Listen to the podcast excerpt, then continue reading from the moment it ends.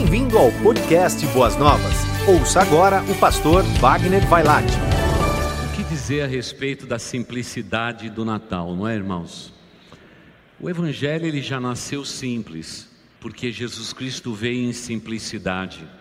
Talvez seja por isso que Jesus Cristo, quando recomendou que nós pudéssemos ir aos céus e compreender quem vai povoar os céus, ele disse que nós deveríamos ser como crianças. Olha, nós temos crianças aí junto com seus pais. As crianças são simples, né, irmãos? Nós temos que ser iguais a elas, no coração, no íntimo do nosso ser. Porque pessoas orgulhosas, altivas, não têm parte com Deus. Eles precisam aprender a respeito do verdadeiro significado de Cristo ter vindo ao mundo, revestido de toda humildade. E talvez seja mesmo por isso que as crianças estejam sempre nos ensinando lições, principalmente na área do orgulho, do perdão, não é? na questão de maldade. Às vezes a gente percebe muito na vida das crianças que elas não guardam rancor. Não guardam rancor. Eu já tive, fui pastor de uma igreja que nós tivemos que, depois de um culto, reunir três famílias por causa de uma briga. E a briga foi por causa de criança, uma bateu na outra. Aí colocamos todo aquele povo numa sala para discutir. Gente, não podemos viver assim dentro da igreja de Jesus. Três famílias aborrecidas porque um tomou a dor da criança que apanhou e foi uma confusão. Mas irmãos, era interessante que enquanto nós estávamos naquela sala, nós adultos, tentando acalmar o coração de todo mundo, as crianças deles estavam do lado de fora, todas brincando de volta. Os pais aqui brigando uns com os outros, e as crianças já do lado de fora brincando. Simplesmente aquilo foi um acontecimento pequenininho, porque criança tem um coração simples. A história do Natal, conforme declarada na Bíblia, é uma história de simplicidade. Você não consegue ver um traço de orgulho ou de arrogância. Até mesmo quando os pastores foram visitados pelos pastores, milhares deles louvando a Deus e dizendo glória a Deus nas alturas, eles estavam completamente revestidos de humildade.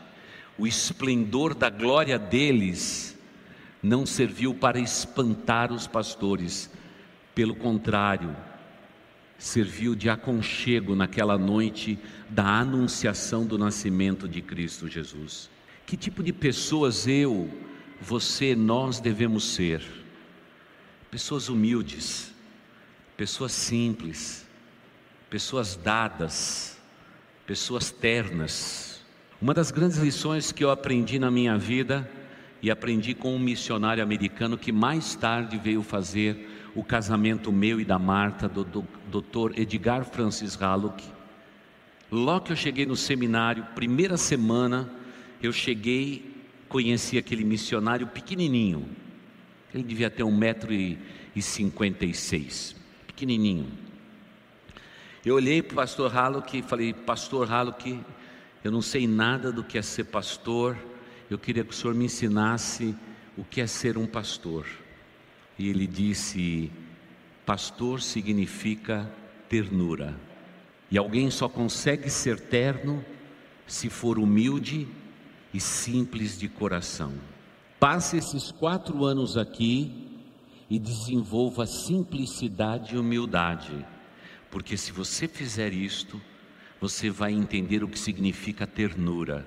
E quando você entender o que significa ternura, você vai ser um pastor completo. É uma lição muito difícil, irmãos. A simplicidade, a ternura de um cargo e de um chamado de Deus.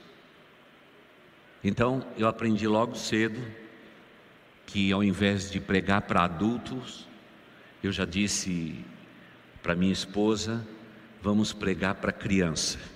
Foi lá que eu comecei, trabalhando com criança no ministério infantil. Se você quer ter um bom líder dentro da sua igreja, antes de ele ocupar grandes cargos, permita que estas pessoas trabalhem no ministério infantil.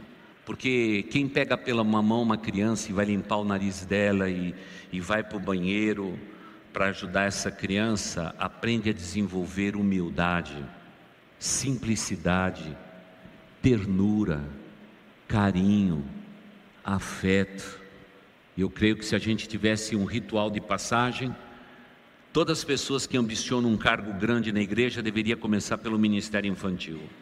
É por isso que a gente trabalha com as nossas crianças para que elas já, quando cheguem nos seus 13, 14 anos de idade, já comecem a trabalhar no ministério infantil.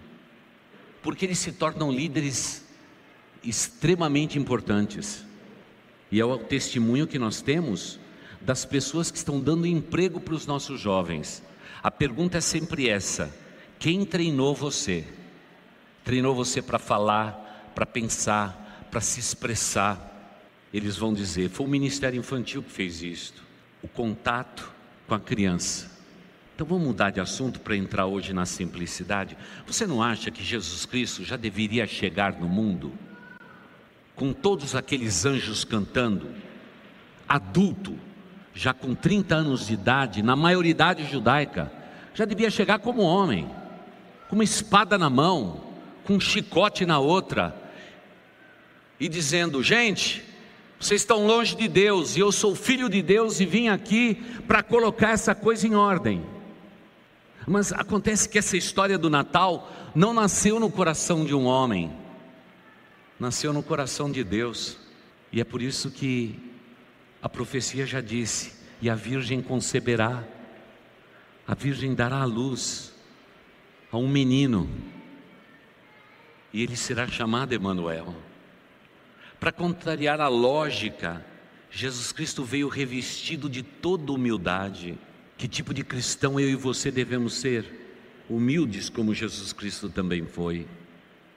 Ah, eu fico imaginando que, já que vamos escolher que Jesus vai nascer de uma virgem, vamos escolher uma virgem que seja do palácio, uma princesa. Uma princesa tem que ser a gestante do filho do Altíssimo. De novo, essa história não saiu do coração do homem, nem de Hollywood, porque veio para na verdade, confundia a lógica dos grandes entendidos. O anjo foi procurar uma menina, estava terminando a sua adolescência, mas havia tributos no coração daquela moça chamada Maria, principalmente de espiritualidade, de dedicação, que os olhos do Senhor andou por toda a terra e escolheu ela. E ela já estava comprometida em casamento com um homem feito, ela adolescente. Ele, José, já tinha passado a maioridade judaica, 30 anos de idade. Bem, então pelo menos ele tinha que ter um sangue azul, tinha que ser britânico. Nada disso.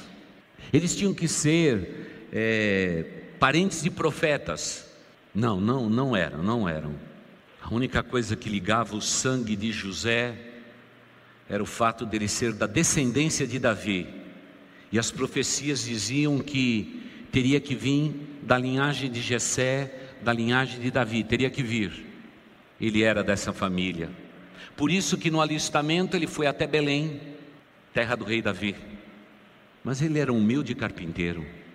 Senhor Deus, a gente podia escolher alguém mais nobre alguém com um cargo importante, um tribuno, pelo menos devia ser um sacerdote, isso, sacerdote. Pelo menos um sacerdote José tinha que ser. Afinal, ele ia ser o pai terreno do filho do próprio Deus. Não, repito, até ser exaustivamente cansativo. Essa história não nasceu do coração do homem, nasceu do coração de Deus porque só um Deus que veio revestido com essa simplicidade é que poderia ser afável para receber todos os homens na face da terra. Simples, pessoas não tão simples, pessoas pobres, pessoas não tão pobres, e abraçá-los com amor, porque ele veio revestido de toda a simplicidade. O nascimento de Jesus foi estranho. Ele tinha que nascer numa boa maternidade. Tanto é que hoje nós fazemos questão de alistar qual a melhor maternidade para o nosso filho nascer, não é verdade? Qual é a melhor de São Paulo? É lá que vai nascer. Não foi assim com o Filho de Deus. Ele nasceu simples e humilde. Tanto é que no seu nascimento não havia lugar para eles em nenhuma hospedaria. E um bom homem, com a sua hospedaria cheia, disse: Olha, eu só tenho um estábulo ali atrás, ele pelo menos está limpo. É junto dos animais, mas nessa emergência, vocês não fizeram reservas, não tem jeito, tem que ser na estrebaria. E lá no meio dos animais foi que Jesus Cristo nasceu. Se a história nascesse de Hollywood, ele deveria ter nascido no palácio. Tanto é que dois anos depois os magos chegam a Jerusalém perguntando a respeito do menino. Eu sei que você durante muitos anos colocou os magos no presépio. Eles não tiveram num presépio, irmãos. Não daria, eles eram astrônomos. O profeta Daniel já tinha dito aos babilônicos: Deus dará um sinal no céu do nascimento do escolhido de Deus e o Messias. Eles ficaram por séculos aguardando isto. E no dia que a estrela apareceu no nascimento de Jesus, eles se prepararam, mas saíram lá da Babilônia e vieram caminhando. Tanto é que eles não chegam em Belém. Eles chegam dois anos depois, já em Nazaré. E a Bíblia diz que eles viram o menino, já não era mais um bebê. O menino já tinha deixado as fraldas. Mas eu acho que os magos deveriam estar no presépio, tanto é que a fé cristã coloca eles no presépio, para trazer nobreza. Irmãos, não havia nobreza ali.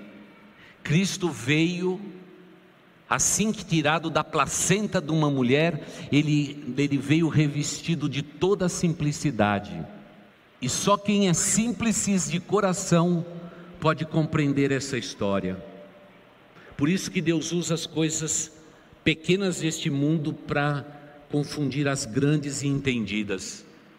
Por isso não há no reino de Deus nenhuma pessoa simples que diga: Pastor, eu não sei muito, eu não conheço muito, eu não tenho muitos dons, talentos e habilidades. Será que eu posso ser usado no reino de Deus? Ei, desde que o Cristo foi tirado da placenta da mãe, eu e você temos parte nesse reino, porque o reino de Deus é feito através dos simples de coração. E é nessa simplicidade que Jesus Cristo nasceu. E nasceu no meio dos animais. Eu já tive um pastor muito engraçado, todo culto ele contava uma piada no púlpito. Eu me lembro de uma de uma história engraçada que ele contou. Ele disse que Jesus nasceu no meio dos animais e todos os animaizinhos lá na estrebaria viu Jesus nascer. Estava todo mundo feliz. Mas você sabe, quando uma criança nasce, todos eles são meio enrugadinhos, né? E aí diz que o peru esticou o pescoço e disse: Que criança feia! Aí veio a tradição de matar o peru no Natal. Coitado do peru, né, irmãos? Se bem que a turma anda matando mais Chester do que peru, né, nesse tempo.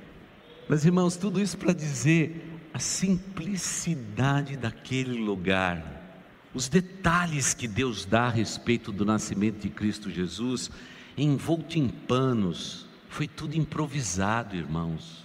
Ele foi deitado numa manjedoura, ou naquele comedouro onde os animais comiam. Ali era, foi o berço de Cristo Jesus. Tudo isso revestido de toda humildade, para ensinar o que para o seu povo? Amados irmãos, temos que ser simples e humildes de coração. Só assim entenderemos o reino de Deus. Se você duvida disso, a história está escrita aí na sua Bíblia, no livro de Lucas, capítulo 2. Aliás, eu gosto muito de Lucas. Lucas, o médico, sempre nos escreve coisas incríveis, cheia de detalhes que boa parte dos outros historiadores não nos dão. Quem sabe o coração de um médico é que podia compreender filigranas, nuances da revelação da glória de Deus. Em Lucas capítulo 2, os versículos eu vou ler de 1 a 15. Lucas 2, versículos de 1 a 15, lemos assim: Naqueles dias, César Augusto publicou um decreto ordenando o recenseamento de todo o Império Romano. Para por aí, fica com a Bíblia aberta, tá? Não fecha. Quando é que Jesus Cristo nasceu, irmãos? Todo mundo diz assim: nasceu no Natal, dia 25 de dezembro, há dois mil e tantos anos atrás. Então vamos corrigindo rotas, né? Jesus não nasceu em 25 de dezembro. Quando o mundo inteiro se tornou católico, se pegou uma uma data pagã e se colocou ela como a data do nascimento do Filho de Deus. Todos nós sabemos que Jesus nasceu na primeira quinzena de maio, de março. Ponto. Esse decreto de César Augusto data de quatro anos antes de Cristo nascer. Aí diz assim, mas como Cristo nasceu quatro anos antes? É que Constantino, na hora de fazer o calendário dele, ele, ele já começou a dar dica errado para os seus sucessores. E deu no que deu uma diferença de quatro anos. É uma discussão até hoje a respeito do calendário romano, o calendário judaico, o calendário mundial daquele tempo. Então, se alguém disser para você que Jesus Cristo nasceu no dia 25 de dezembro, não fique corado, tá bom? É isso mesmo. E se disser que nasceu quatro anos antes de Cristo, também não fique vermelho, porque ele nasceu de fato quatro anos antes de Cristo, porque esse decreto de César Augusto foi publicado e você pode acompanhá-lo em Roma, tá bom? Em um pedaço de pedra que o recenseamento foi feito nessa época. Então vamos esclarecendo. Vamos seguir. Este foi o primeiro recenseamento feito quando Quirino era governador da Síria e todos iam para sua cidade natal a fim de alistar-se. Assim, José também foi da cidade de Nazaré, mais uma pausa aí. Nazaré, irmãos, que cidadezinha pequenininha, inexpressiva, que Deus vai escolher, irmãos. Tanto é que você não fique muito bravo com os Natanaéis da vida, perguntando se tem alguma coisa boa que pode vir de Nazaré, porque de Nazaré não vinha nada mesmo, mas veio o Salvador do mundo. Pelo menos seus pais vieram de lá. Tá bom? Então também não fique bravo, não é? Porque o termo nazareno, às vezes confundido em quatro ou cinco culturas de raiz latina como lazarento, que mistura Nazaré com Lázaro, sofredor, não fique corado. Esses são os caminhos que Deus escolheu para abençoar o mundo inteiro. Assim, José também foi da cidade de Nazaré da Galileia para a Judéia, para Belém, cidade de Davi, porque pertencia à casa e à linhagem de Davi, profecia cumprida e foi a fim de alistar-se com Maria, que lhe estava prometida em casamento e esperava um filho. Irmãos, que história doida é essa? Está comprometida em casamento e de repente esperar um filho.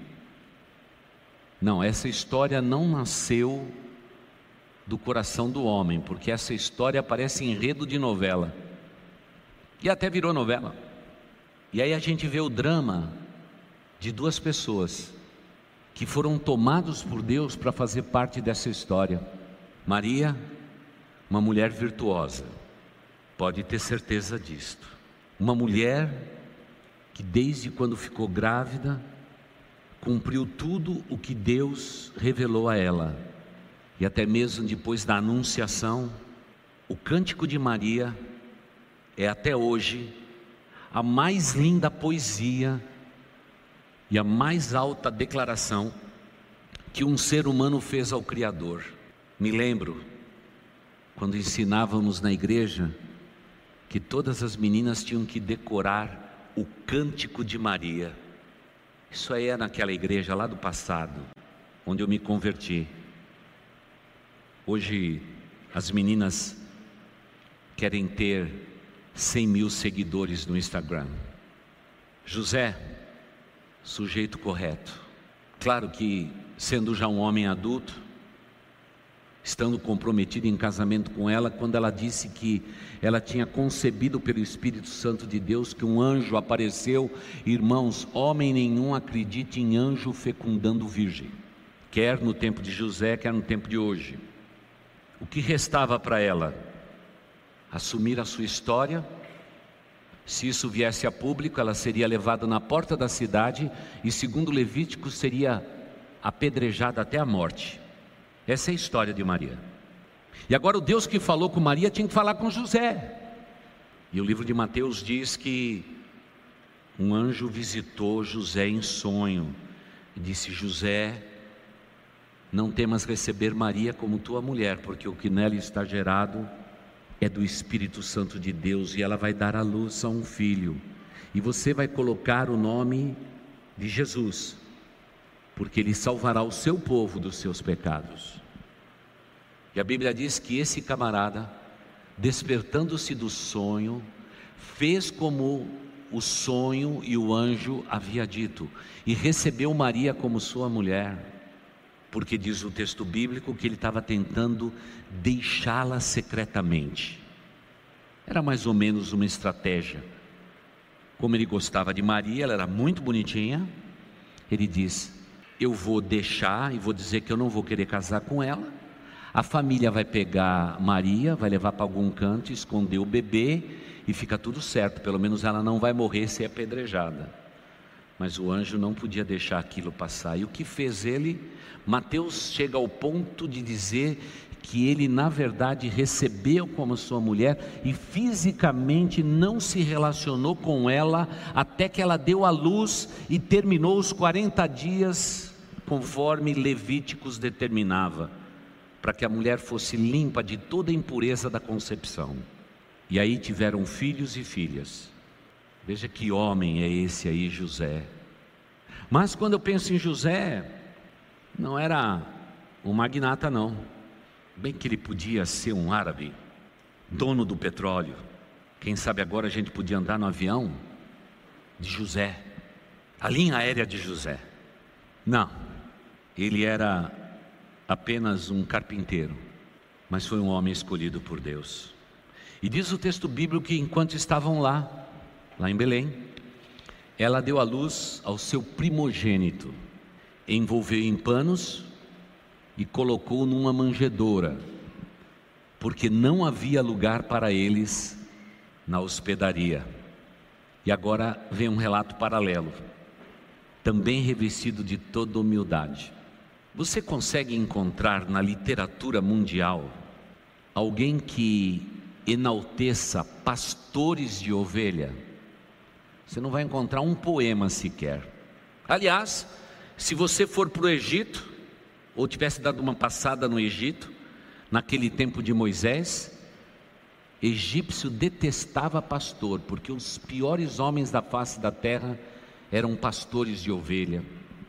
Tanto é que os egípcios enaltecia a, a cultura, principalmente a agricultura, do que o pastoreio porque pastoreio era sinônimo de pessoas ciganas, nômades na face da terra, que hoje estavam aqui, amanhã estavam lá, amanhã estavam acolá. E a cultura egípcia dizia: os deuses, os nossos dez deuses, lembra das dez pragas? Os dez deuses egípcios só pode abençoar alguém que realmente plante alguma coisa sobre a face da terra esse será abençoado. Você não vai encontrar nem no tempo de José nenhuma literatura enaltecendo pastores.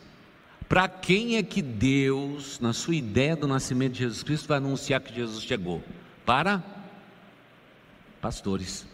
O grau de humildade dessa história é muito grande. O grau de simplicidade dessa história coloca a história é, do Natal é, na última prateleira da história da humanidade, para que não seja visto. Mas, no entanto, você está hoje aqui nessa igreja porque um dia esse evangelho te alcançou.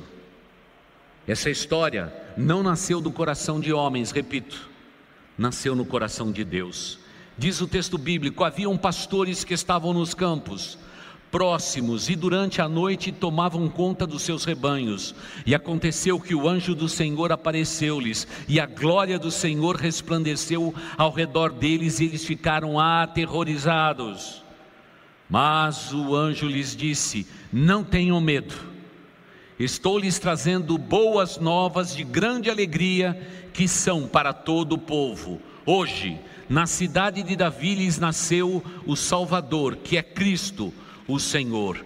E isto lhes servirá de sinal. Encontrarei, encontrarão o bebê envolto em panos e deitado numa manjedoura.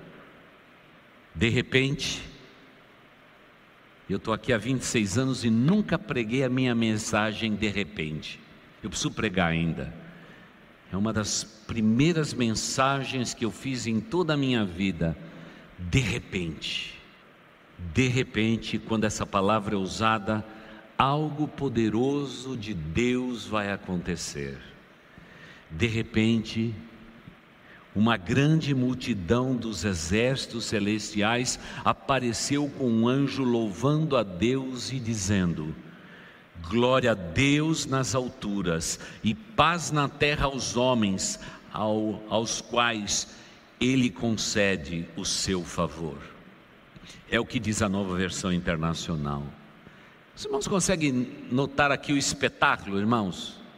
Irmão, se você às vezes, quando a equipe de louvor canta uma canção, você chora, você imagina o canto dos anjos, milhares deles fazendo um coral em vozes e dizendo glória a Deus nas alturas. Irmãos, isso a gente só vai ver no céu. Existe um ser chamado Satanás, que era o líder deste coral e que foi banido desse lugar. E ele está impedido de louvar a Deus sobre qualquer pretexto. O diabo não pode abrir a sua boca para louvar o Criador, ele está impedido por isso.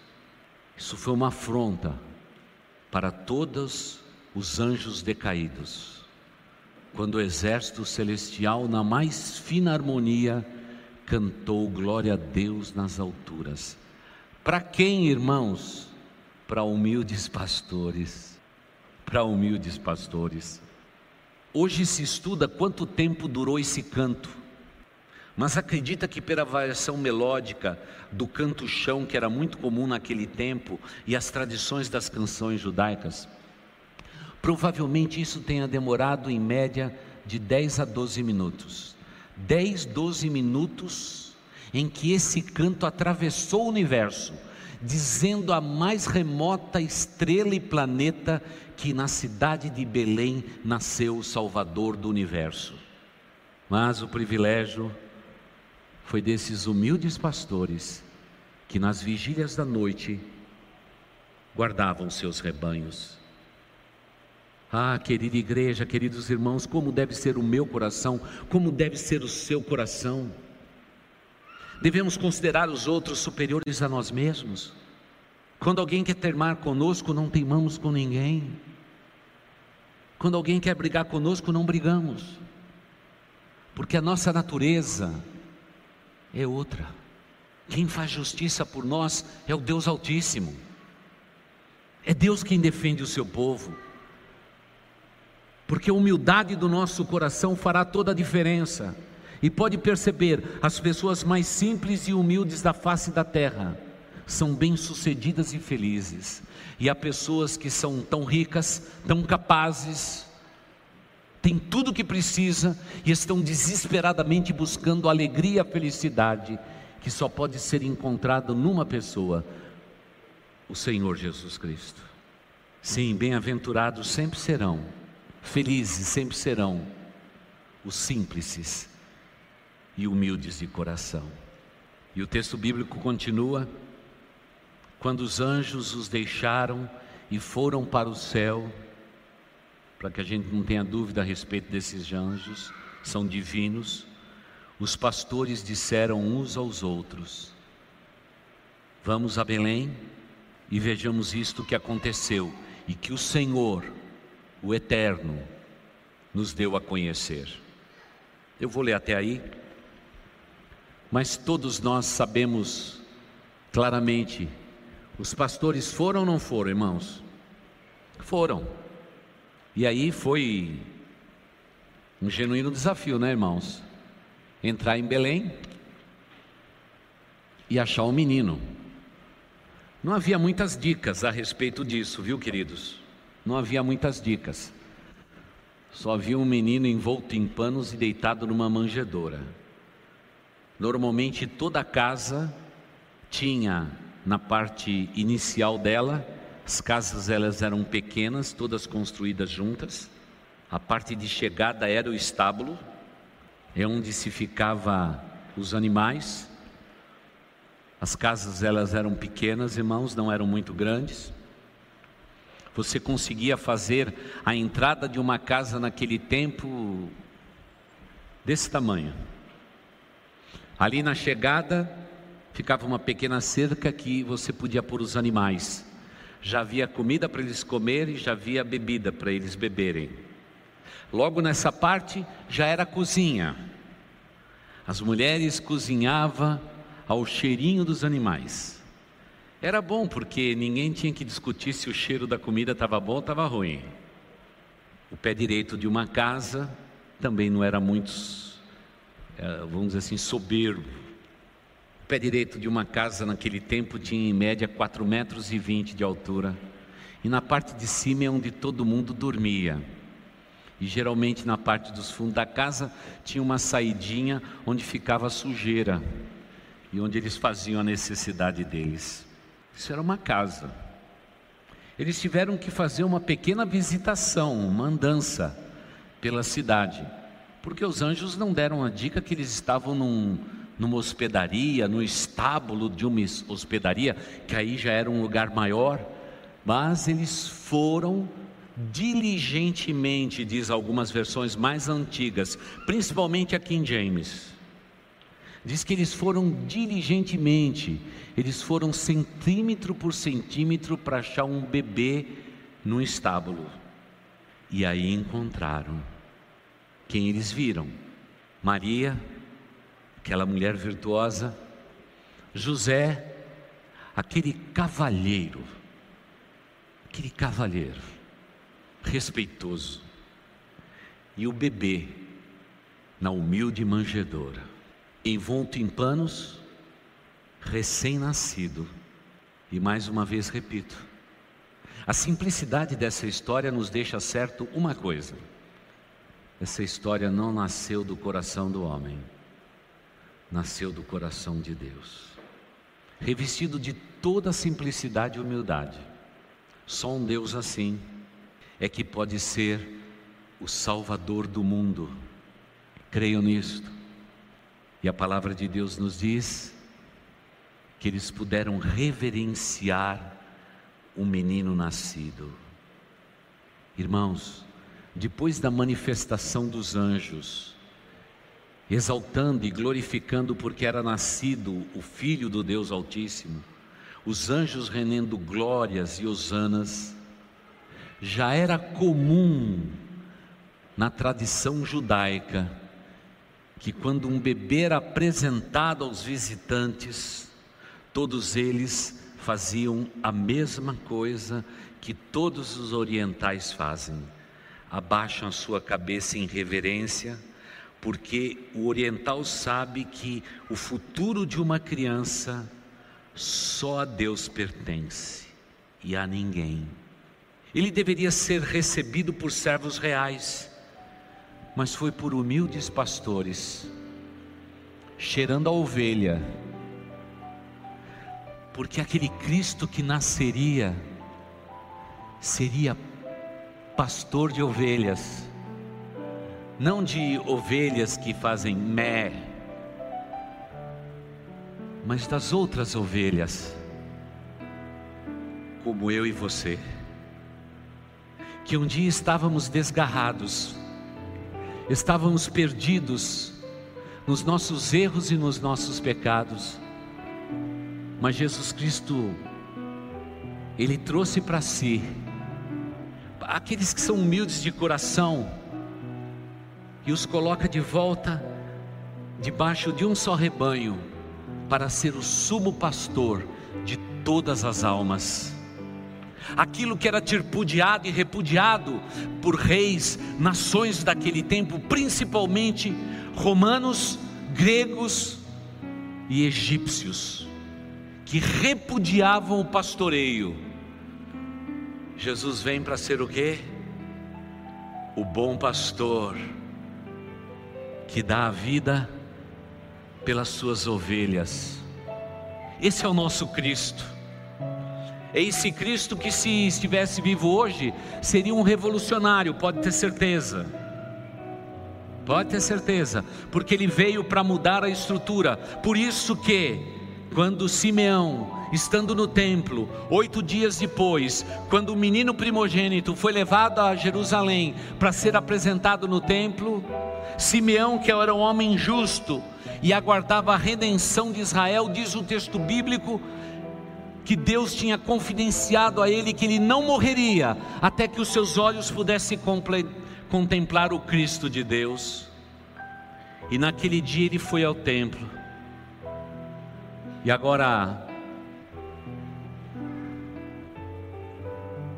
vem entrando pela porta do templo Maria, José e um menino como era um homem cheio do Espírito Santo, o Espírito Santo de Deus sacudiu ele por dentro e diz: É ele. Simeão chega até Maria e tudo na vida de Maria é sobrenatural. Por isso a Bíblia diz o tempo todo, e Maria guardava essas coisas no seu coração, porque ela era humana humildemente humana, e o que estava acontecendo no ventre dela, na vida dela, seria tudo sobrenatural. E agora, Simeão pega o menino, ergue o menino aos céus e diz: Altíssimo, pode me levar em paz, porque os meus olhos viram a tua salvação Depois da oração, ele dá aquela criança sua mãe. Diz: mulher, creia no que eu digo. Esse menino veio para a exaltação de muitos e para a humilhação de tantos outros. E um dia, mulher, a espada vai transpassar a tua alma já falando a respeito do tipo de morte que Cristo experimentaria sobre a face da terra como nosso redentor. Por isso, na simplicidade de uma manjedoura, animais espalhados por todos os lugares, cheiro de feno, cheiro de, cheio, cheiro de animal. Lá eu posso ver uma mulher, um homem e o seu bebezinho. Mas naquela manjedoura já vi uma sombra escura, querida igreja. A sombra de uma cruz. Porque aquele menino veio para morrer, ele veio para dar a sua vida em resgate de muitos. Havia esplendor da glória de Deus efusantemente na boca dos anjos, mas havia teimosamente a sombra de uma cruz. E Simeão, quando deu de volta o menino na mão, nos braços daquela mulher, disse um dia: mulher, uma espada vai transpassar a tua alma, você vai sofrer por causa desse menino. Mas ele servirá como um machado que vai cortar a figueira, e o mundo nunca mais será o mesmo. E nunca foi mais o mesmo. Jesus iniciou seu ministério ensinando na verdade, Jesus Cristo ele foi o precursor de todas as escolas que existem no mundo. Jesus Cristo, quando disse que nós deveríamos dar um, a outra face a quem nos ofende, Ele diz que a regra agora do mundo não seria mais olho por olho, dente por dente, mas que haveria agora uma forma de amor tão simples que mudaria a história da humanidade. Ele não fundou nenhum hospital, irmãos. Mas toda vez que você encontrar uma santa casa de misericórdia, se lembre, tudo isso começou por causa de Jesus. Toda cultura foi transformada porque Jesus Cristo veio a este mundo. Cada biblioteca, cada homem sábio, todos eles se espelham na Bíblia Sagrada e nos ensinos de Cristo, para poder entender o mundo, o cosmo e o universo. Esse Cristo maravilhoso nunca fundou uma escola, mas irmãos, a escola de Jesus não está muito boa nesse tempo, esse tempo de pandemia. Mas quando tudo isso passar, irmãos, a escola bíblica dominical vai continuar sendo a maior escola do mundo. Em um dia só, em um dia só da semana, Cristo consegue reunir na face da terra todos aqueles que não fogem da escola dominical, né? Os que vão para a escola dominical, porque tem crente que não vai de jeito nenhum para a escola dominical, fica na porta da igreja ou chega só para a hora do culto. Mas ninguém vai ter o privilégio de fundar uma escola assim. Exército, irmãos, o maior exército na face da terra é aquele que pertence a Jesus Cristo, sem nenhuma arma, com amor e com a simplicidade no coração. O povo de Deus está revolucionando o mundo. Brasil, fiquem tranquilos.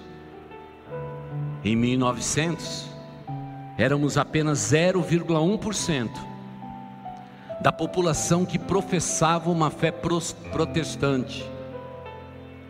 Nos dê mais 10 anos e provavelmente 40% desta nação vai proclamar o nome de Jesus Cristo. Não há o um maior exército na face da terra, mas Jesus Cristo nunca pegou numa arma para fazer a sua revolução. Não houve fardamento para Jesus. Não houve medalha de condecoração. Ele não aprendeu a usar nenhuma outra arma a não ser a simplicidade e o amor. E assim, ele conquistou todos nós e milhões de outras pessoas espalhadas pelo mundo. Por isso, Cada vez que terminamos um culto, todo pastor ergue a sua mão e ministra a bênção dos apóstolos. Naquele momento, guardado todo o fuso horário, em todas as partes do mundo onde o nome de Cristo é exaltado, é feita a mesma oração. E dizemos com mãos erguidas: que o evangelho que nós recebemos é o evangelho da simplicidade e da humildade. O nosso Senhor nasceu numa humilde manjedoura e rogo ao Deus Todo-Poderoso que o coração de cada um de vocês e de todos os homens na face da terra possam ser neste Natal uma pequena manjedoura onde o Filho de Deus venha nascer. E aí, a história vai continuar. Mas irmãos, essa história um dia terá o fim. E aguardamos o fim de toda a história. E já está escrito lá no fim que Cristo vem buscar a sua igreja. O noivo vem se encontrar com a noiva. Ele não pisa nessa terra. Nós encontraremos com Jesus nos ares e estaremos para sempre com o Senhor.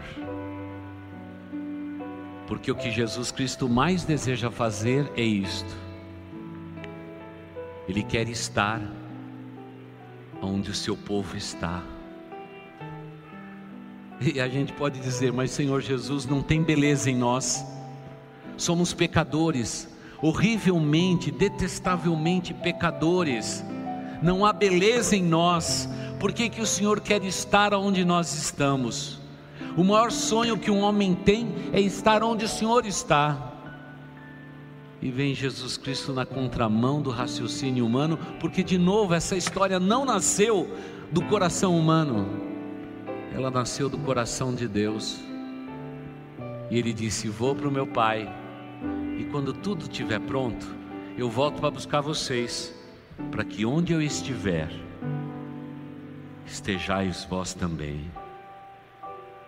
O passaporte para a saída aos céus é receber a Cristo Jesus como Senhor e Salvador da tua vida. E só quem tem um coração simples é que pode receber esta mensagem. Um coração orgulhoso, altivo, repudia esta mensagem. Ele não quer se parecer frágil. Ele não quer se parecer fraco. Temos que ser fortes mais forte do que a vida. Mas este Evangelho é para quem é simples e humilde de coração. E aí Jesus Cristo disse: e aí encontrareis descanso para a sua alma sofrida, porque o meu fardo é leve, bem leve. Você ouviu o podcast Boas Novas? Não se esqueça de seguir nosso canal para ouvir mais mensagens que edificarão a sua vida.